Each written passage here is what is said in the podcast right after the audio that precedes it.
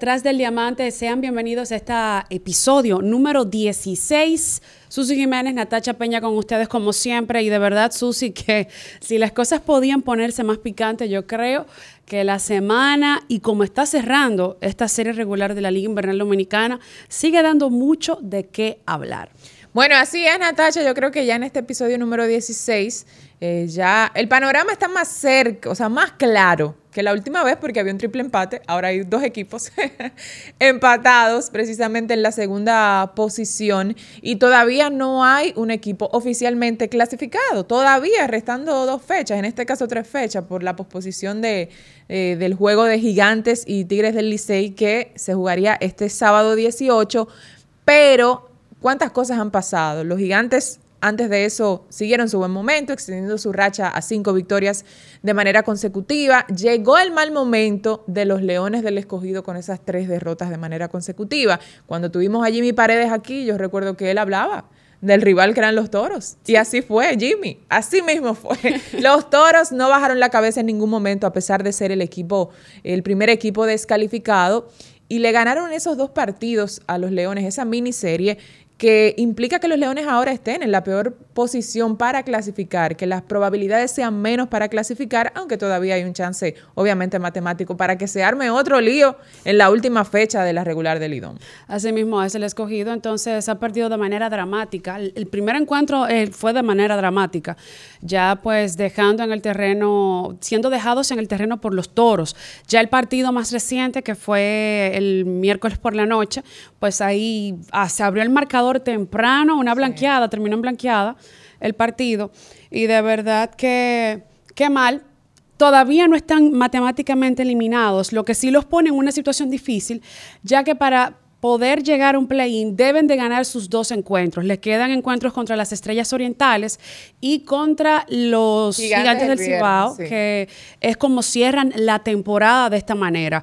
El caso del partido pospuesto por lluvia, aquí no, nos habíamos cansado de decir que había sido una temporada bendecida porque no había habido ningún tipo de suspensión o juego pospuesto por asuntos de clima. Llegó pues en la noche del miércoles, no se pudo jugar en ningún momento, lo cual es una buena situación para los equipos en el sentido de que no tuvieron que usar sus lanzadores abridores y están disponibles para seguir pues siendo parte de la rotación en una semana tan importante como esta. Así que va a jugarse ese encuentro el sábado y va a ser muy interesante, Susi, porque eso podría significar que muchísimas cosas. No sé si de repente el Licey logra ganar todos sus encuentros antes de llegar a esa fecha, o si los gigantes logran ganar o perder eh, en alguno de los dos casos. Lo que sí estamos seguros es que va, a tener que jugarse para el asunto de definir posiciones, eh, ya que ninguno de los equipos hasta el momento está clasificado al round robin. Bueno, y eso reviste importancia hasta el último día, y ahora el último día no es el viernes, sino el sábado. a propósito de esa posposición de la que haces mención, esta semana, o por lo menos desde la última vez que estuvimos con ustedes en el episodio número 15, han pasado unas cuantas cosas. Nosotros hablábamos de integraciones. Ahí en el panorama ya está Cano. De hecho, ya accionó esta semana con el equipo de Estrellas Orientales y de inmediato empezó a producir las estrellas que habíamos hablado de lo mal que habían estado en la última semana, que esperábamos que llegaran a esa victoria número 20. Pues ayer, pues finalmente llegó esa cifra en, un, en una miniserie con las Águilas que fue muy, muy, muy reñida. El primer partido lo ganaron las Águilas en su casa y las Estrellas ayer ganaron en el Tetelo Vargas, pero los marcadores siempre cerrados. El partido anterior a este, el primero de la miniserie, se empató tres veces en Santiago. O sea, una cosa de, de locura.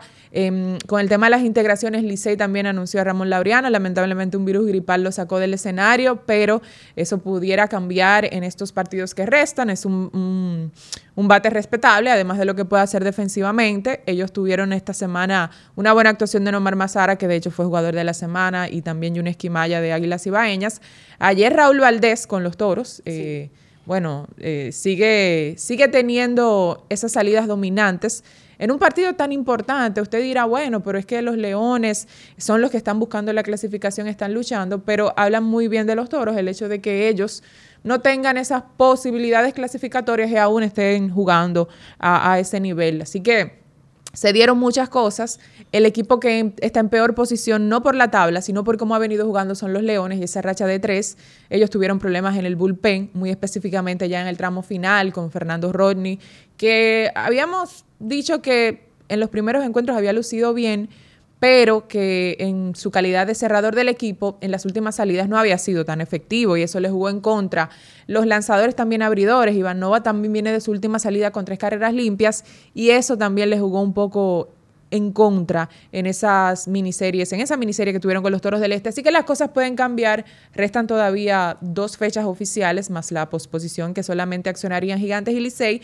Así que vamos a ver qué pasa, porque ya sí es seguro, Natacha, que cuando nos reencontremos el lunes va a estar definido o por mini playoff iniciando o ya los cuatro equipos clasificados directo al todos contra todos. De verdad que el cierre está siendo de película, lo cual le indica a uno lo difícil que es esta liga invernal dominicana, lo difícil que es preparar un equipo, porque yo diría que sacando quizás a los toros por la mala suerte que han tenido esta campaña, todos los conjuntos han puesto un material invidiable. Eh, y, los resultados que han ido trayendo han sido de verdad impresionantes y ha sido una cosa muy cambiante porque ah, tú mencionabas el relevo y el picho del escogido como estuvo antes de esta mala racha en la cual se encuentran inmersos, estuvo bastante bien. Lamentablemente le llega el mal momento ahora.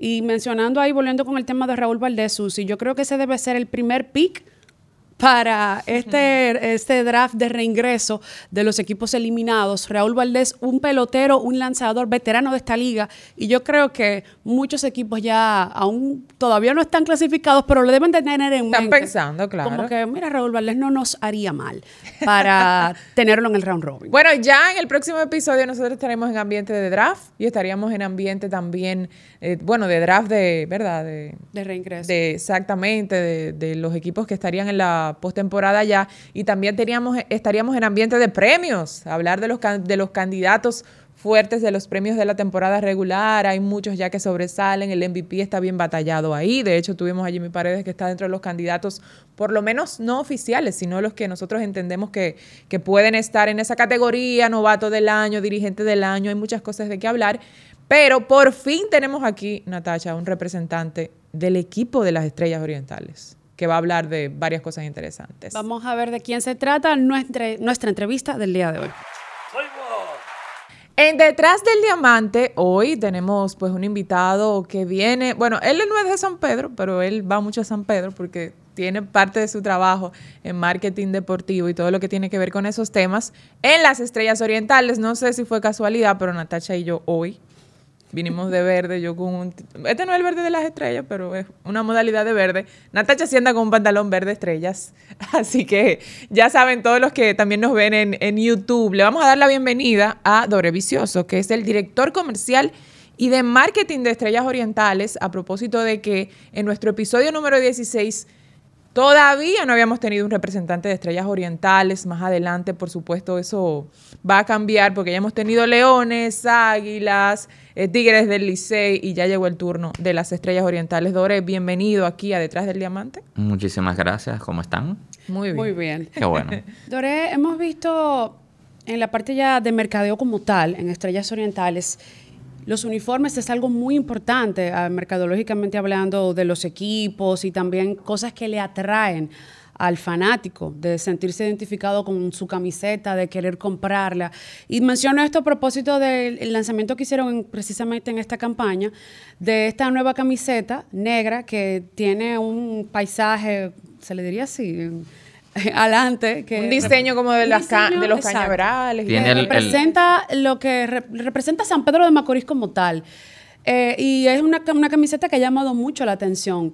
Eh, ¿Cómo se decide realizarla y por qué? ¿Y qué aceptación ha tenido dentro de los fanáticos? Mira, la verdad es que cuando se empezó a gestar, lo primero que es un trabajo de equipo, o sea, al final de cuentas nosotros somos un equipo que, que incluye varias personas. Sí eh, de marketing, de publicidad, de comercial, y nos sentamos a ver, ok, qué queremos lograr y qué vamos a hacer y cómo, cómo queremos eh, ser distintos en la temporada. Nosotros desde hace tres años que entró el nuevo grupo eh, a administrar. Luego del campeonato hubo un cambio de la, de la, de la administración del equipo y hemos poco a poco, cada año, queriendo agregar cosas, renovaciones en el estadio, eh, bueno, no sé si han ido y han visto los baños del estadio. Sí, sí.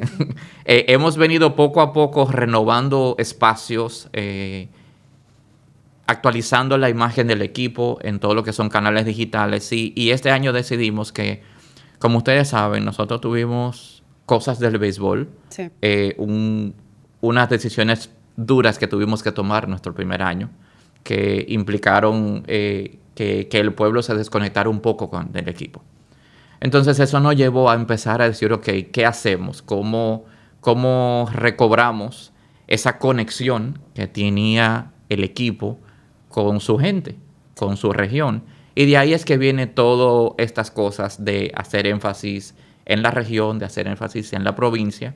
Y definitivamente viene la decisión de hacer la, lo que nosotros le llamamos el City Edition de la camiseta de la camiseta de juego. Eh, que implicó no solamente la camiseta, sino también jugar con un pantalón negro por primera vez. Completo, por primera vez. Por primera vez en la historia de la liga. Eh, entonces, eh, sí, la camiseta tiene un fondo que incluye lugares icónicos de San Pedro en, en, silueta. y quisimos hacer una campaña alrededor de esto. Se tiraron fotos en los cañaverales de San Pedro también. Con jugadores que, son de San Pedro. Con jugadores que son de San Pedro, exacto. Todo fue realmente conceptualizado en base a esto. Eh, como les dije, ahí tuvo un equipo, ahí estuvo Jean Paul, ahí estuvo Lyle, o sea, tuvimos un equipo detrás de todo esto. Y, y, nada, ha funcionado muy bien. La camiseta se nos ha agotado dos veces. Wow. Hemos tenido que mandar a hacer de nuevo una tercera vez. De hecho, estamos esperando una tercera orden de camisetas. Y que si Dios quiere y terminamos clasificando pues al, al round robin, pues eh, esto seguirá el proceso. Eh, pero sí, muy bien, muy la gente muy, si se fija inclusive también el tono del verde es diferente al tono base, porque es un tono un poquito más eléctrico, más juvenil. O sea, esa camiseta tiene muchos elementos eh, juntos.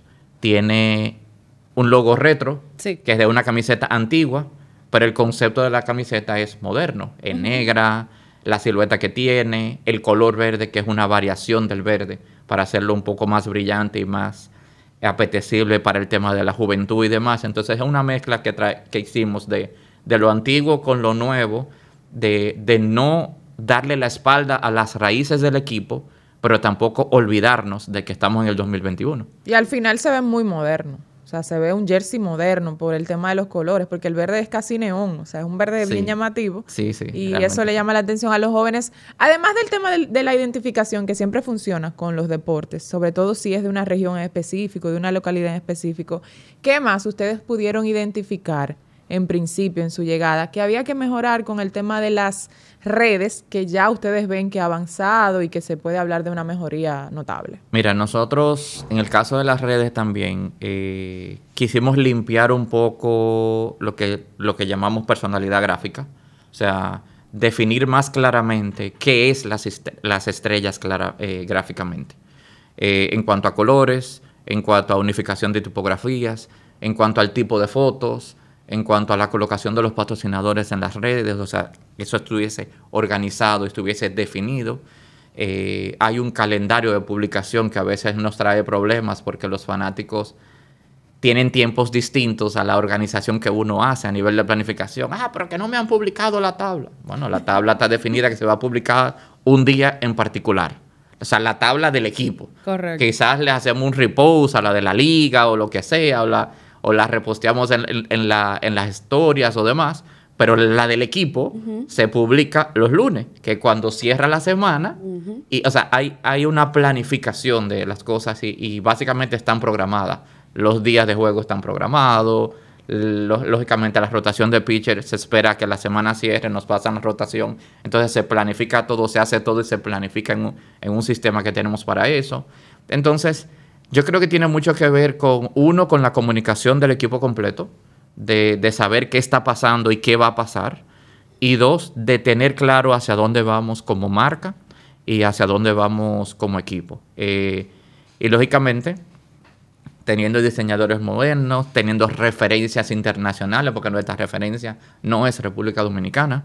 Eh, hace tiempo que la liga no es una liga donde solamente le hace sentido al, a la República Dominicana, sino que realmente hay un impacto importante de, a manera internacional, tanto en el área del Caribe, Latinoamérica, inclusive lo mismo Estados Unidos ahora con el tema de MLB.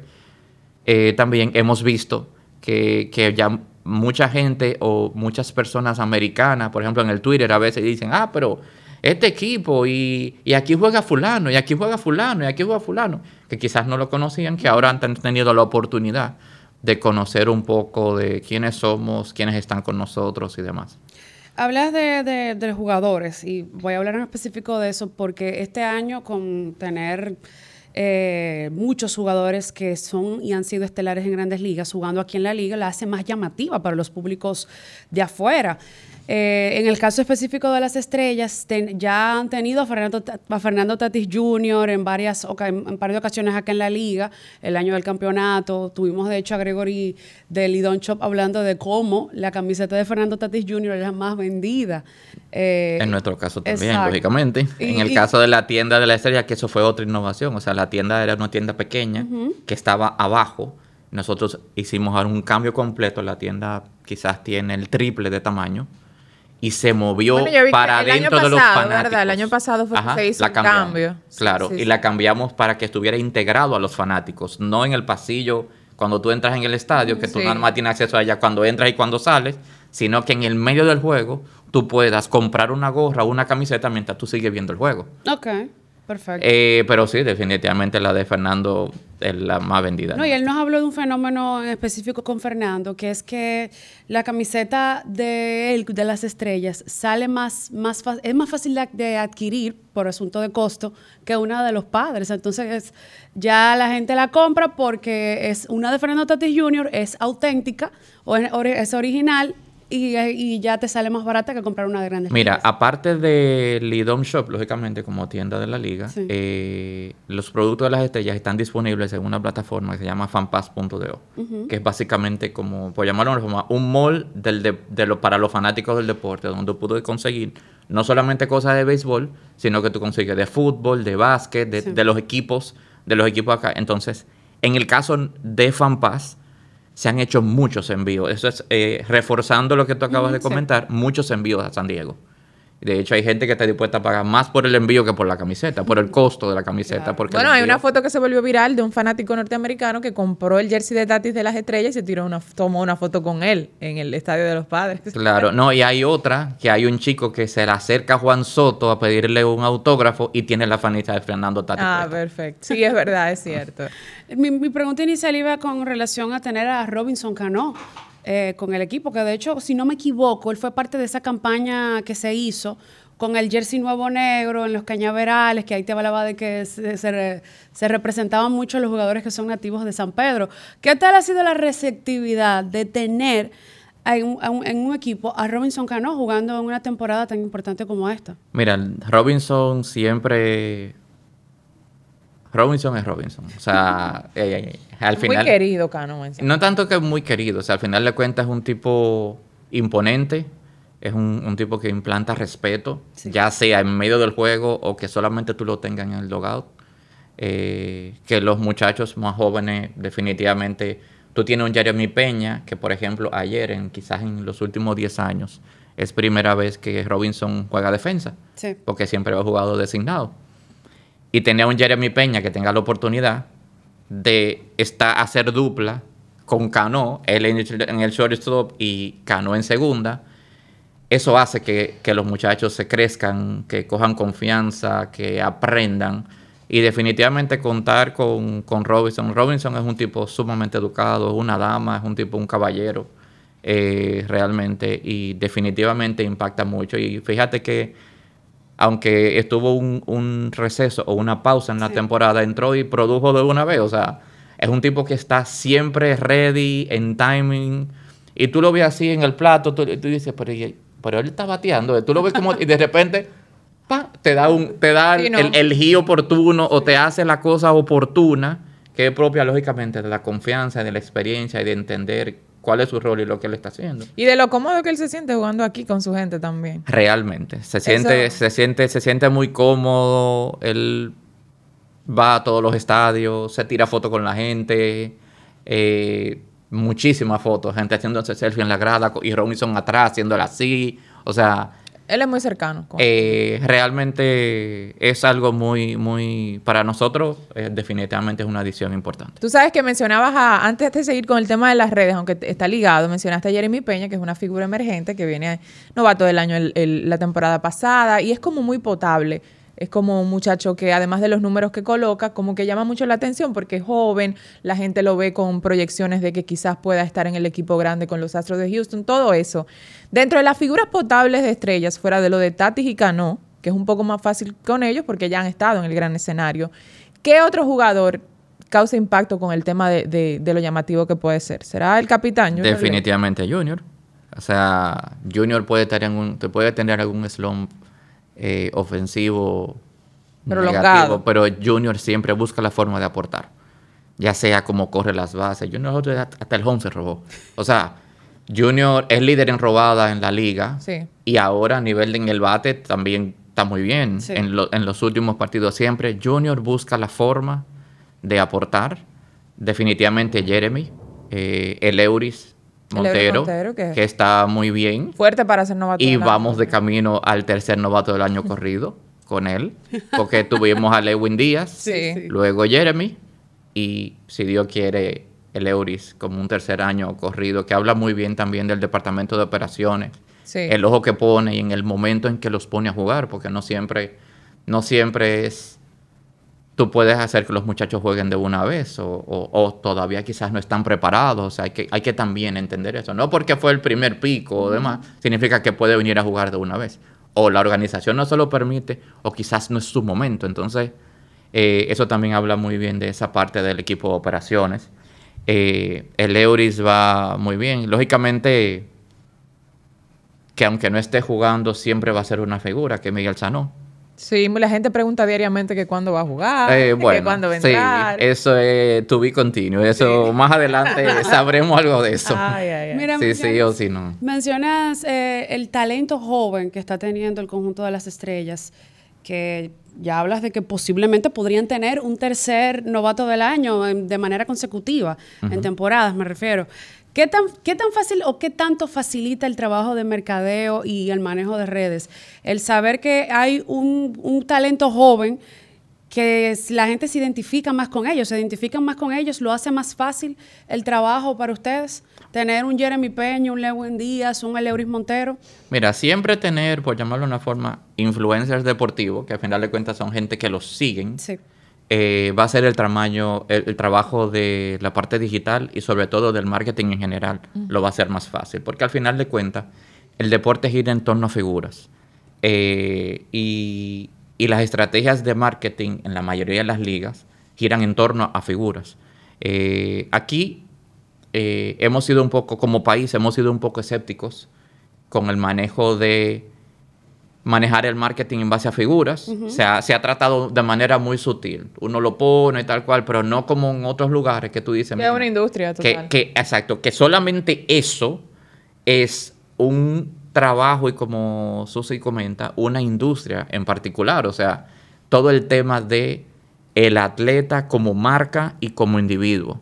Eh, aquí se hace, pero creo que como país estamos un poquito tímidos. Aquí privamos en ser un poquito escépticos, que si entonces hoy está bien, pero mañana yo no sé si él va a estar en un escándalo, que al final le cuenta, somos humanos y todos podemos cometer errores y, nunca todo se va a quedar inmaculado. O sea, al final de cuentas son muchachos, son muchachos que están aprendiendo de la vida, que están aprendiendo de cómo comportarse, de cómo llevarse con la prensa. O sea, hay muchas cosas que hay que entenderlas y nos ha tomado un poquito de tiempo eh, nos ha tomado un poquito de tiempo eh, que las marcas lo entiendan.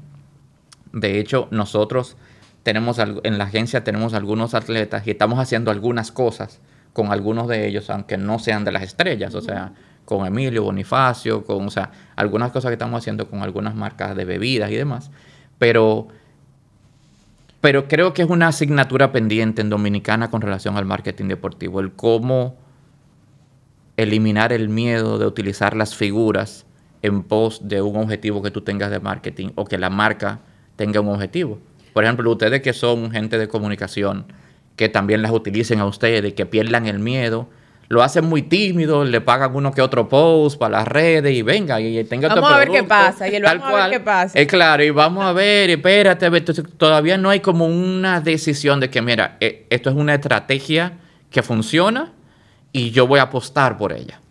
Mira, tú mencionas un tema importante y, y, hay jugadores claves en ciertos equipos, ya saliéndonos un poquito quizás de, de hablar nada más de estrellas, porque ya algo más globalizado que sí pudieran ser figuras potables. Por ejemplo, en el caso de las estrellas Junior Lake, es un, jugador muy identificado con las estrellas, amén de que ha sido un profesional que le ha tocado jugar para otros equipos. Yo creo que todo el que mundo tiene cuatro títulos en la liga con diferentes equipos. pero todo el mundo va a coincidir en el nivel de profesional que él es y en la entrega que él pone en cada equipo que ha jugado. Lo que le ha dado un, plus, porque ya es uno de los jugadores más importantes de esta liga.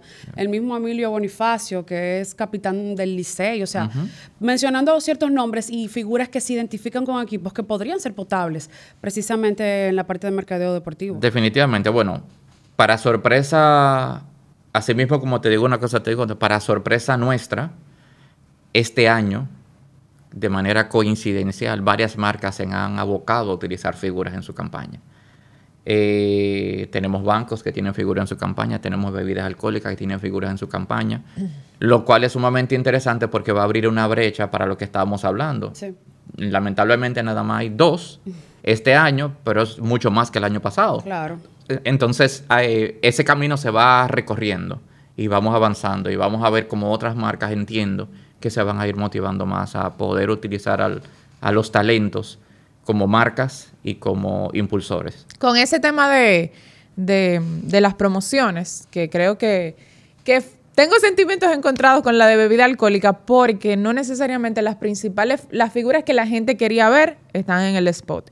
Y, me explicaron en principio que se combinó el tema de práctica, de que se iba a grabar en un estadio y que no necesariamente los peloteros que ellos querían utilizar estuvieron disponibles. Correcto, así fue. Eso yo lo entendí perfectamente. Así fue. Y de hecho... Quizás cuando tú lo ves, tú dices, pero... Pero ¿y quién es fulano? ¿Este quién es y cómo lo ponen al lado de fulano? Pero fulano es el capitán, entonces este? y él que... Pero sí, lo que pasó era un tema de disponibilidad del momento en que se hizo la producción y, y, había que trabajar con lo que se podía. Con lo que se podía, porque el spot tenía que salir antes de iniciar la temporada con ese tiempo. No podían esperar que, el que quizás fuera figura de ese equipo llegara en ese momento. Eso, es un tema, yo lo entiendo. Pero en ese caso, las estrellas para mí fueron los mejores beneficiados porque ellos tienen a su capitán ahí en el spot. sí, sí, sí. O sea, no hay forma de todos el que la gente más identifique a ellos. No, no, y también con el banco, que también otra figura de las estrellas. Correcto. O sea, que ustedes ahí en el ambiente de, la publicidad están muy bien y eso, eso también les ha beneficiado. Y fíjate que también Junior está con la camisa nueva. Sí, con la camisa nueva. O sea, eh, todo, todo salió muy bien ahí con, con estrellas. Dore, el tema de YouTube. Ustedes dieron el paso al frente eh, transmitiendo los juegos a través de su canal de YouTube, Estrellas Orientales. Hay otros equipos que se han sumado, pero ese caso específico, eh, ¿cómo han visto la receptividad? La gente, los usuarios al mismo tiempo, lo he visto, te lo comentaba, vi 17 mil, 22 mil. ¿Cómo están los números en YouTube? Mira, la verdad es que los números van muy bien. Nosotros, eh, parte del el cambio o de, de las no llamarle innovaciones, bueno, sí son innovaciones para nuestro equipo, quizás no a nivel general, era que el equipo ni siquiera contaba con un canal de YouTube. Eh, hoy en día tenemos un canal que ya ronda los 19 mil seguidores, donde ya tenemos más de 300 mil horas de visualizaciones, donde un partido promedio, visualización promedio, estamos hablando de 45 mil views. Eh, hemos tenido, como tú bien comentaste, hasta 22 mil personas conectadas de manera simultánea. Eh, y yo creo que eso le hace bien a la liga, esa democratización del, del, partido y los fanáticos lo pedían, porque hay muchos fanáticos que quizás o quizás no podían acceder por otra vía o que están en, en un bus, en una guagua o transportándose de un sitio a otro o están en un trabajo y lo que hacen, ponen su teléfono ahí tranquilo, se ponen un audífono, siguen. trabajando, pero su juego lo tienen ahí. Entonces, yo creo que, y hemos sentido como el, agradecimiento del fanático de decir, wow, gracias porque hicieron esto posible. Eh, hemos querido darle una opción más. Eh, seguimos estando en todas las plataformas adicionales también. Que ya cuenta la liga, pero aparte quisiéramos, queríamos ir un poquito más allá de, de abrir, de, de que la marca estrella pudiese impactar más, pero sobre todo que pudiera responder más al clamor y al llamado que por mucho tiempo nos estaban haciendo los fanáticos. Excelente. Yo creo que la gente se ha podido ver.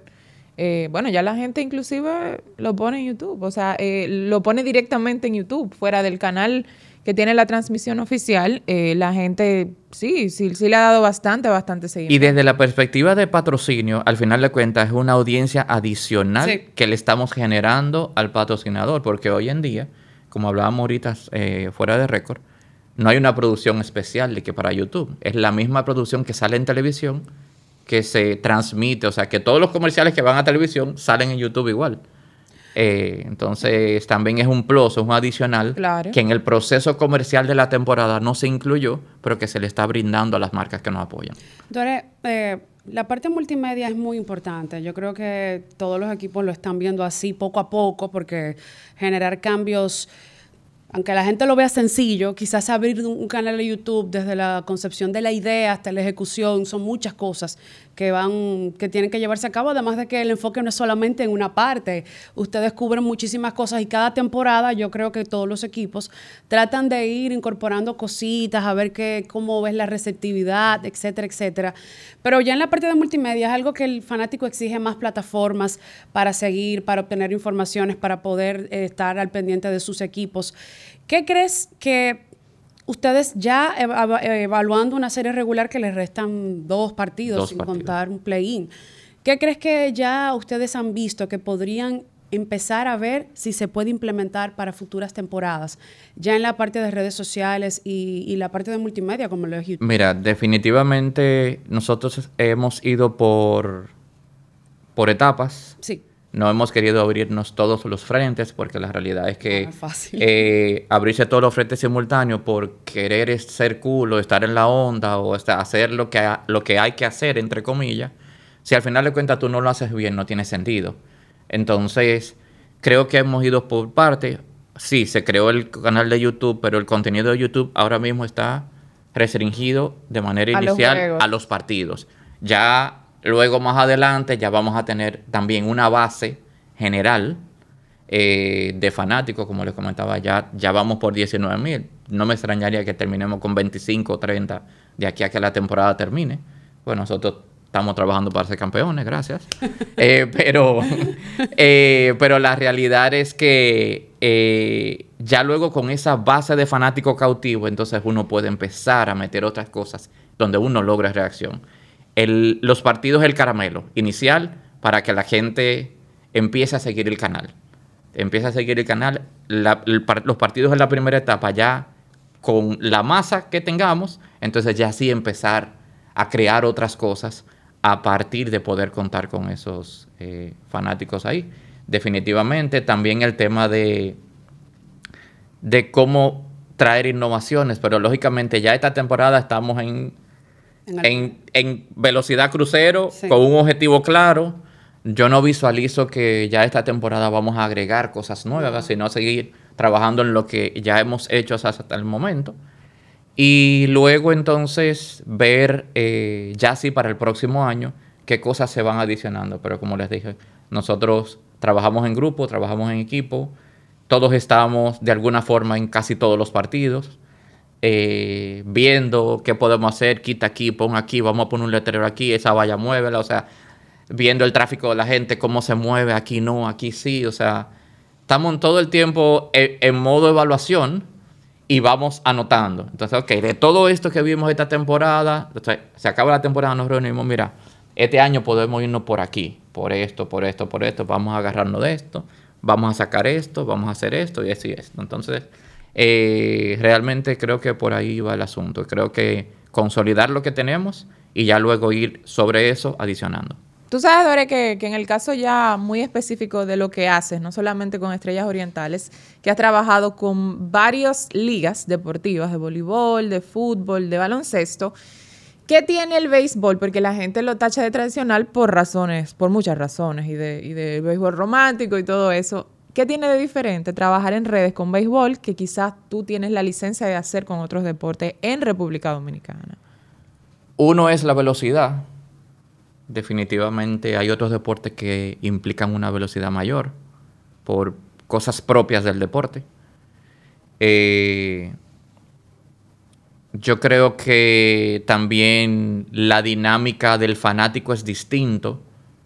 Inclusive eh, me atrevería a pensar que la actitud de un fanático que va a un, a un juego de baloncesto cambia cuando entra a un estadio de béisbol. Inclusive son actitudes diferentes. O sea, siendo la misma persona. O sea, yo Doré voy a ver un partido de baloncesto y voy en un modo.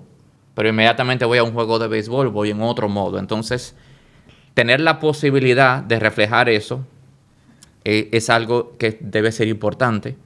Eh, lo otro es el tema de estadísticas. El béisbol es un poco más complejo en la parte de estadísticas y hay muchos eruditos fanáticos y coaches, managers y demás. Y corrigen. No, y corrigen. y yo creo que debe hacer y esa no debe ser la alineación, que eso no sucede en otros deportes.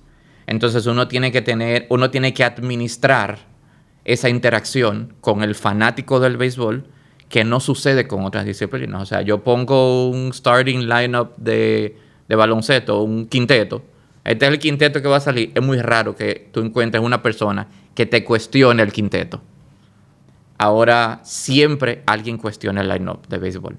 Mira fulano. Y yo creo esto, y ese no está bateando, y ese no viene a sacar, y por eso vamos a perder, y entonces este no, y va cosa, y ustedes son unos abusadores nos están haciendo eso a los fanáticos. Entonces tú te quedas como. Sí, es como personal, es como. Exacto, es como si se lo tuviéramos haciendo, se lo tuviésemos haciendo, como si le estuviésemos haciendo algo a esa persona en particular. Sí. Y tú te quedas como que, wow, o sea, qué apasionados son esos fanáticos con relación a los demás que están, te comentan, suben fotos, taguean los equipos pero ninguno con la pasión y con la agresividad que, del béisbol. Podríamos decir que los fanáticos más apasionados son los del béisbol aquí en la República Dominicana. Yo entiendo que sí. Yo creo que yo creo que son pasiones diferentes. Yo no te puedo decir que es el más apasionado. Los niveles son diferentes. Claro, porque y las y las cantidades son diferentes, o sea, la cantidad de fanáticos que quizá tiene un equipo del béisbol invernal no se compara con las que tiene un equipo de baloncesto, por más que querramos. Entonces, al final de cuentas, al tú tener una masa mayor, la posibilidad de que hayan más intensos o más personas que quizás no moderen qué dicen y qué no dicen en las redes es mucho mayor. Entonces, la verdad es que yo particularmente eh, opté por no leer nada. Por no leer nada, porque no, porque yo decía, wow, pero ¿Cuál es la necesidad? O sea, ¿cuál es la necesidad de ser tan agresivo? De decir, lo que dicen por esos DM, eh, mala palabra. y, la, y la gente o DM a cuentas de equipos. ¿Cómo así? o sea, ¿pero para qué si eso es institucional? Pero claro. O sea, quejándose. mandan quejándose y, y no. E Como que es el dirigente. E indignado. Y no, ¿y por qué no va a jugar fulano? Y, o sea, y tú te quedas como, nosotros tenemos, mira, lamentablemente nosotros esa información no la manejamos. Eso es operaciones. Claro. O sea, eso es operaciones. Nosotros somos la gente de marketing y de redes, que trabajamos con ellos, pero no estamos, en el, no estamos en el proceso de decisión. O sea, realmente quizás ellos creen que la persona que le va a responder es el gerente Fernando o el dirigente. Tati. No, el dirigente, Fernando Tati. para mí que ellos entienden que Fernando Tati, que, o sea, en su momento cuando tuvo que tomar decisiones de béisbol con relación a Tatis, el acabóse porque Tati no estaba. Ahora que Tati está, que Tati debió hacer esto, que no, que, que o sea, nunca están conformes y tú te quedas como que wow. O sea, los fanáticos al fin siempre, ¿verdad? Lógicamente, pero, pero la agresividad y la pasión que tiene el fanático del béisbol es una cosa sin precedentes en cualquier otro deporte eh, aquí en República Ahora Dominicana. Ahora que tú dices eso de, los fanáticos y quizás que a veces son agresivos, ¿ustedes como, como manejo de redes tienen alguna limitación con el tema de lo que pueda hacer sus límites? O sea, hay, hace, hace unos años una cuenta de un equipo limitó los comentarios, por ejemplo, eh, bloqueó a algunos fanáticos. ¿Usted tiene ese tipo de limitaciones? ¿Tú lo ves apropiado? La, verdad es que nosotros estamos, todos estamos trabajando para ser campeones. Y al final de cuentas, cuando tú tienes la convicción de que tú estás haciendo lo mejor que te permite la situación, las posibilidades, los recursos, y tu deseo, tú no tienes remordimiento que digan lo que digan. Al final de cuentas, el que queda mal es el que lo pone. Entonces, que yo bloquearlo o no bloquearlo, al final de cuentas estoy desvirtuando la esencia de las redes, que es una, Claro. una comunicación dual y bilateral. Tú tienes derecho a decir lo que tú quieras, no significa que tú estés correcto. ¿Entiendes? Entonces, al final de cuentas, si yo hago eso, no tiene sentido, entonces no la tengo las redes. Si yo no tengo la capacidad o la posibilidad de entender que eso es una posibilidad de que suceda, pues mejor la cierro. Porque al final de cuentas de eso se trata de redes sociales. Lógicamente, uno la modera, uno habla con la gente, le pasa la mano, eh, esto que lo otro. Hay veces que los otros días yo me río porque ponen en un DM, me dicen los muchachos, Don, venga a ver. Y yo dime, no, este señor que dicen que, que el equipo tenemos que venderlo y porque hay que buscar a alguien que realmente quiera invertir en el equipo. Tú sabes lo que yo le dije, dígale a él que estamos abiertos a recibir inversionistas, que lo invitamos. Ah, Eh, en el DM, no, porque qué sé yo cuánto, y que esto, que lo otro. Entonces, eh, te ponen cualquier tipo de cosa. Y, y- Barbaridades. y realmente Qué muchas veces uno lo siente eh, de manera irrespetuosa porque no están valorando el trabajo que se hace. La gente no sabe qué cuesta un equipo de béisbol, qué se le paga a un jugador, cómo, o sea, el y eso esfuerzo... es lo económico, el estrés que conlleva El- una no, temporada. y el es- esfuerzo de tanta gente, las horas de tanta gente, la gente nada más ve los tres, cuatro meses de la temporada. O ve los Pero el- juegos. pero el béisbol se empieza a trabajar en marzo. Sí. ¿Entiendes? O sea, estamos hablando de que el béisbol se trabaja nueve meses al año, aunque la gente nada más ve tres o cuatro. Entonces, entrar ahí, yo a veces lo siento irrespetuoso. O sea, como tú, viejo, o sea, como decimos aquí, bájale algo. Mire, ¿y ¿cuál es, cuál es la red Dore, la red social que, que estrellas más seguidores tiene? O sea, que la gente tiene más, como que genera más engagement de, de todas las que, man- las que tienen actualmente. No, nosotros Instagram, definitivamente. Por ahí que mandan más DM. No. Sí, sí, realmente. De hecho, nosotros tenemos una división que le comentaba a Susi. Sí. Realmente el Twitter nuestro es una herramienta de prensa, no de marketing. Instagram es una herramienta, o sea, como la visión que tenemos de cada uno, Instagram es una herramienta de marketing que incluye informaciones. Pero Twitter es una herramienta de comunicación de prensa. Ok. Así que está enfocada. De hecho, se maneja así. O sea, el departamento de prensa maneja el Twitter. Y el departamento de marketing maneja entonces todo lo demás. YouTube, Instagram, Facebook y demás. Pero Twitter es una herramienta estrictamente de comunicación de prensa donde algunas cosas de marketing se rutean por ahí. O sea, es al revés a Instagram. Sí. Instagram es mayormente es la chulería, es los diseños, los diseños diferentes, es informaciones, es el chiste, es ese tipo de cosas, pero ya el Twitter es más cosas formales, nota de prensa, Sí, estadística, informaciones específicas del equipo. Entonces, está distribuido y está manejado de esa forma, está segmentado. Dore, finalmente, al menos de, de- de mi lado, ¿cómo tú evalúas las redes sociales en general de la Liga Dominicana de Béisbol? ¿Tú crees que estamos, cómo estamos? en- Yo creo que han tema? ido, yo creo que han ido, en general la liga ha ido avanzando, la misma liga como tal también ha, Sí. creo que está haciendo un buen trabajo. Eh, creo que casi todos los equipos se han, como decimos que se han puesto la pila. Eh, y cada uno tiene sus cosas muy particulares. Uno de repente saca una cosa y que innova, de repente hay otro que salga otra, diferente que el otro no ha hecho, y tú dices, ah, mira, eso puede ser interesante. Yo creo que todo el mundo está aprendiendo de todos, eh, y al final de cuentas eso le conviene a la liga en general. Eh, lógicamente es un tema de gustos, hay algunos que te van a decir, esta es mejor que esta, o esta es mejor Sí. que aquella, eh, o esta me parece, o esta no me parece. Al final de cuentas nosotros creemos, tenemos claro, uno, como equipo y como marca lo que vamos queriendo lograr, y segundo, tenemos claro que es una cuenta de béisbol, que incluye entretenimiento, pero es de béisbol.